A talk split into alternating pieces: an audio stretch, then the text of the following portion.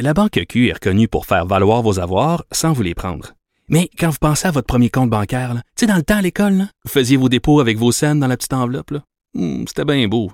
Mais avec le temps, à ce compte-là vous a coûté des milliers de dollars en frais, puis vous ne faites pas une scène d'intérêt. Avec la Banque Q, vous obtenez des intérêts élevés et aucun frais sur vos services bancaires courants. Autrement dit, ça fait pas mal plus de scènes dans votre enveloppe, ça. Banque Q. Faites valoir vos avoirs. Visitez banqueq.ca pour en savoir plus. Et il euh, y a, tiens, Mathieu Bock-Côté qui a participé avec Paul Piché à un de nos euh, podcasts de Vine qui vient souper, qui est en onde avec nous. Salut Mathieu. Bonjour. Bonjour. Euh, je rappelle que tu animes le balado Les idées mènent le monde, des discussions passionnantes avec des intellectuels. Et là, tu as écrit une chronique aujourd'hui sur la manie de Justin Trudeau de s'excuser. Alors c'est euh, bon tout récemment Justin Trudeau a annoncé qu'il ferait des excuses à la communauté italo-canadienne pour son traitement pendant la deuxième guerre mondiale. On peut penser, puis auparavant il en avait fait aux Amérindiens, aux Indiens d'Inde pour d'autres choses, euh, la communauté juive ou LGBT, j'en oublie probablement certaines. Alors on peut penser que plusieurs de ces excuses se, justifient en elles-mêmes, mais il y a une manie chez lui de l'excusite qui, euh, qui, qui m'agace un peu, c'est-à-dire cette idée comme quoi il faut revisiter l'histoire à la lumière des critères moraux d'aujourd'hui et euh, se soumettre à une sorte de démarche pénitentielle, euh, repentante, multiplier les excuses, comme si on, comme si on se grandissait moralement en multipliant les excuses. Mais surtout, une chose qui m'agaçait à travers ça, c'était euh, l'étrange silence autour d'un groupe qui mériterait quand même quelques excuses de ce point de vue, et c'est quand même le peuple québécois, accessoirement nous, autour de la crise d'octobre, de l'action du père Trudeau. Euh, on sait ce qui est arrivé, c'est-à-dire occupation militaire du Québec, autour de 500 arrestations, des militants politiques, des syndicalistes, des poètes, des chansonniers, euh, tout ça prétexté, euh, prétexte pour lutter contre la, un mouvement terroriste, on décide de s'attaquer à tout le mouvement souverainiste démocratique.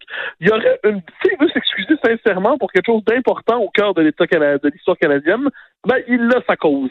étrangement, il est bien silencieux autour de ça. Ben, Alors, ça m'a permis de, de, de m'en moquer pas très gentiment. Et pour ceux qui connaissent pas cette époque-là, vous devez à tout prix là, aller sur le site de l'Office national du film et revoir les ordres de Michel Brault, euh, qui reconstitue des gens qui ont été en prison pendant plusieurs jours, sinon plusieurs semaines, sans aucune accusation formelle qui ont été portées contre eux, sans pouvoir discuter avec un avocat, qui ont été arrêtés en pleine nuit, parce qu'il faut le rappeler, Mathieu, cette loi-là avait été votée en pleine nuit, alors que les gens dormaient.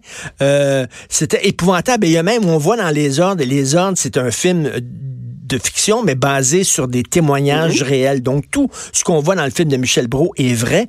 Et tu te souviens de cette scène-là, certainement, où on prend un gars qui est interprété par Claude Gauthier, on le descend dans un sous-sol et on fait semblant de tirer dessus, de lui tirer dans la tête, mais finalement, le, le, revolver n'a pas de balle et le gars, il pensait qu'il était pour être exécuté.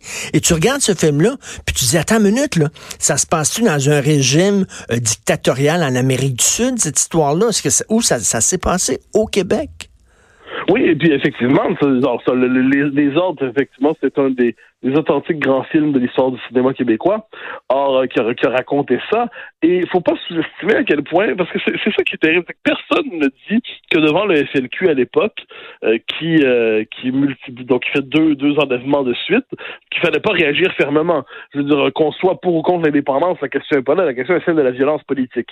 Et il fallait que sans aucun doute que l'État utilise des moyens fermes pour être capable de, casser le FLQ dans les circonstances. Mais entre ça et ce qu'on appelait à l'époque euh, l'insurrection appréhendée, et ensuite prendre prétexte du FLQ pour en gros casser le PQ. C'était ça quand même l'enjeu à l'époque. Ensuite, justifier la mise sous surveillance par québécois. L'occupation militaire du Québec, faut le dire, on parle d'une occupation militaire. Le mot peut sembler gros, mais c'est une description techniquement exacte de ce qui s'est passé. Les fédéraux se sont permis quelque chose, une charge exceptionnelle contre nous. Or, or à Ottawa, deux choses. On ne l'envisagera jamais pourquoi? D'abord parce que Justin Trudeau veut pas dire du mal de papa. On peut le comprendre. Je suis, je, suis le genre d'homme qui comprend la, la, fidélité, même exagérée, à la figure paternelle. Très bien. mais, mais le deuxième point est un peu moins noble. C'est que fondamentalement, au Canada, s'il y a un peuple sur lequel on peut s'essuyer, on peut, euh, on peut, sur lequel on peut cracher, dont on peut dire tout le mal qu'on veut, enfin, on, on, peut en dire tout le mal qu'on veut sans même reconnaître son existence. C'est le paradoxe du Canada. C'est-à-dire, les Québécois n'existent comme nation que pour être méprisés, sinon ils n'existent pas. C'est une minorité ethnique parmi d'autres.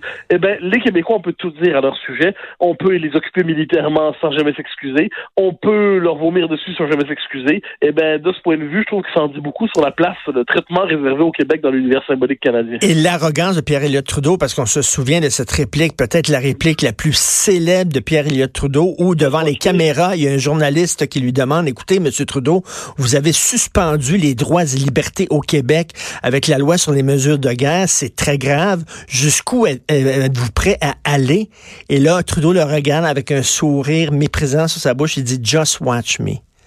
Oui, puis Trudeau était quand même. Faut... si on veut faire le bilan de Trudeau, moi j'en suis. Je suis de ceux qui, pour qui le, nom de Trudeau euh, demeure fondamentalement négatif dans notre histoire. Trudeau, c'est celui qui fondamentalement va rapatrier la Constitution contre un des deux peuples fondateurs. pas d'excuse pour ça, très bien. Mais qu'on sache au moins qu'il ne mérite pas que des louanges. C'est quelqu'un qui, bon, il a Mirabel. Euh, c'est un homme politique qui était d'une arrogance extrême, mais bon, ça, on peut pas punir un homme pour ça, mais qui était euh, assez autoritaire quand même. Et surtout qui s'était retourné contre son peuple. C'est un homme qui était déloyal envers son propre peuple. C'est un homme qui s'enorgueillissait de mater son propre peuple, comme à la manière de ces Canadiens français de service qui vont à Ottawa pour avoir l'air, euh, pour se, et pour se faire aimer par le Canada anglais, ils se montrent une sévérité extrême envers les Québécois. Eh ben, ça, franchement, il y a eu des descendants. Jean Chrétien en faisait partie. C'est la, c'est la cohorte des Marc Lalonde, des, des André Ouellette, des Jean Marchand, euh, toute cette bande-là. Euh, bon, alors, on, évidemment, on peut pas faut, faut pas écrire l'histoire exagérément à partir de, de, nos rancœurs, mais on n'a pas non plus à les célébrer exagérément. Et surtout, que j'y reviens, si on est à l'ère des excuses, comme apparemment c'est le cas aujourd'hui, eh bien, je ne vois pas pourquoi, parmi les premiers qui seraient dignes de recevoir quelques excuses, pourquoi ce ne serait pas les Québécois? oui. Et d'ailleurs, c'est excusé à la communauté italienne de Saint-Léonard euh, récemment, Justin Trudeau, parce que le Parti libéral du Canada a décidé de présenter un candidat euh, qui est un ressortissant algérien euh, au, lors des prochaines élections partielles et ils ont pas pris un Italien. Puis les Italiens qui ont commencé à gueuler en disant, ben ça nous revient de droit parce que Saint-Honor, c'est un quartier italien. Ça dû être un Italien qui nous représente. Ils étaient furieux. Et là, Justin Trudeau qui s'est excusé auprès de la communauté italienne. Ben ça, c'est le contraire. Il faut voir effectivement que les excuses, c'est pas toujours désintéressé. Hein. Euh, c'est orienté en fonction de communauté qu'on veut séduire.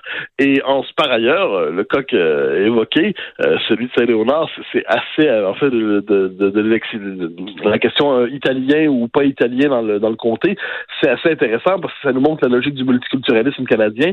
Imaginons que dans un comté, je sais pas moi, à Terrebonne, le, le Parti nationaliste présente un candidat issu de l'immigration et puis, euh, parce que c'est un bon candidat, puis il est intégré au Québec et tout ça, mais là, il y avait, s'il y avait des, des Canadiens français, comme on disait autrefois dans le comté, qui dit On veut pas de ça, quelqu'un qui vient d'ailleurs, on veut quelqu'un qui est de notre tribu. hey, le monde réagirait avec raison, on dénoncerait avec raison d'esprit tribal. Euh, mais pourquoi on ne dénonce pas la même chose dans le cadre de, de, de, de ce qui se passe au Parce que, comme, comme, comme Joseph Facal l'a écrit, quand eux autres le font, c'est correct, quand nous autres, on le fait, c'est mal parce que ce sont des saines minorités. Et, de ce point de vue, le, préjugé favorable à l'endroit des minorités euh, vire quelquefois à l'absolutisation de leurs revendications. Et on devrait quand même faire remarquer que si des Italiens disent qu'ils ne peuvent voter que pour des Italiens, sans ça, ils se sentent trahis. Moi, j'invite à trouver le mot approprié pour décrire un tel comportement. Euh, mais ce qui est certain, c'est que si jamais les, Québécois francophones se risquaient dans un tel comportement, on le trouverait facilement. Ben, tout à fait. Écoute, il y, a, quelques années, à Parc Extension, euh, il y avait une candidate grecque qui s'était présentée. Et là, euh, les journaux grecs, parce que chaque communauté a ses journaux dans leur langue, alors les journaux grecs disaient les Grecs doivent voter pour cette femme-là parce qu'elle est grecque, elle fait partie des nôtres. On était au Québec. Il y a un mot pour ça, il y a une expression pour ça, ça s'appelle un vote ethnique. Ouais, alors ce qui est assez drôle, c'est que et ça c'est vraiment c'est le Canada. Il faut s'en rappeler. En 1995, on me pardonnera de revenir au référendum, mais quelques jours avant le référendum, des, des représentants des différentes communautés ethniques, comme on disait autrefois, euh, disaient en tant que Grec, en tant qu'Italien, on invite à voter non. Bon, d'accord. Donc, les, minorités vont sauver le Canada. Et, euh, quand Parizeau, dans une formule par ailleurs maladroite, va le faire remarquer, eh bien, euh, de manière brutale, il aurait pas dû le dire très très bien, mais il, bon, il a quand même dit, eh bien, ça, on, lui aura pas pardonné, puis on aurait, on aura fait de cette déclaration euh, finale quelque chose comme la tâche qui a marqué sa carrière. Alors que franchement, s'il faut faire la liste des déclarations gênantes, on pourrait en trouver dans chaque camp, mais étrangement, on les recense pas dans chaque camp, mais tel est, est l'essence de l'équilibre canadien. À fait. Écoute, je passais ce matin, j'ai pensé à toi, Mathieu, je passais devant un parc à Outremont et il y a une grosse affiche pour, euh, pour un festival de du solstice d'été exactement comme il y a eu à Saint-Henri où on a caché la fête nationale du Québec par un festival du solstice d'été. Donc, j'ai vu ça à Outremont ce week-end. Au lieu de célébrer la Saint-Jean, on va célébrer le solstice d'été. Alors là encore, on va nous dire, oui, mais bon, c'est peut-être une erreur, etc. C'est pas une erreur, c'est volontaire. Le fait de vouloir effacer la Saint-Jean, il y a quelque chose, il y a, quelque chose de volontaire là-dedans. Oui, ah ben, il n'y a pas de doute. Moi, c'est drôle de dire ça, parce qu'il y a quelques jours, on m'a appris, euh, on m'a ça. Je, je, je, commençais à me renseigner un peu pour, euh, pour ne pas parler à travers mon chapeau, justement, pour voir ce qu'il en était. Mais effectivement, c'est à ce que je comprends, c'est la seule célébration qui est prévue. Donc, non, non, c'est le remplacement explicite de la Saint-Jean, de la fête nationale, par autre chose, sous prétexte que ce serait plus inclusif.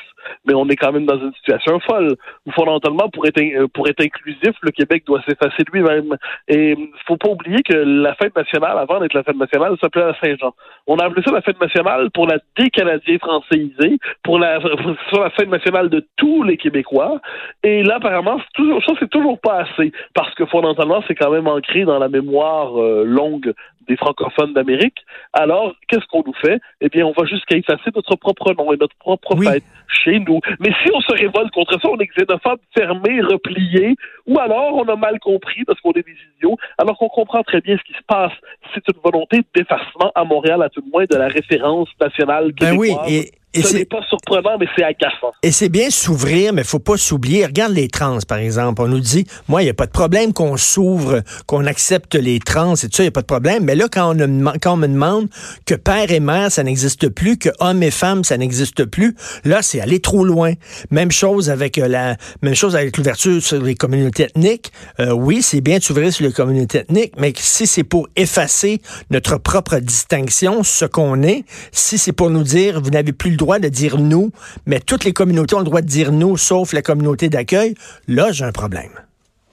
Oui, ben absolument, absolument. Et ça, je pense qu'on touche l'essentiel.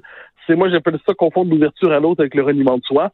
Euh, sur plusieurs questions, effectivement, je pense qu'il faut être tout à fait ouvert envers les, des perspectives euh, différentes, marginales, qu'on appelle ça comme on veut. Mais une société a besoin de sa cohérence. Sa cohérence, elle la trouve généralement en Occident depuis quelques siècles dans le principe national.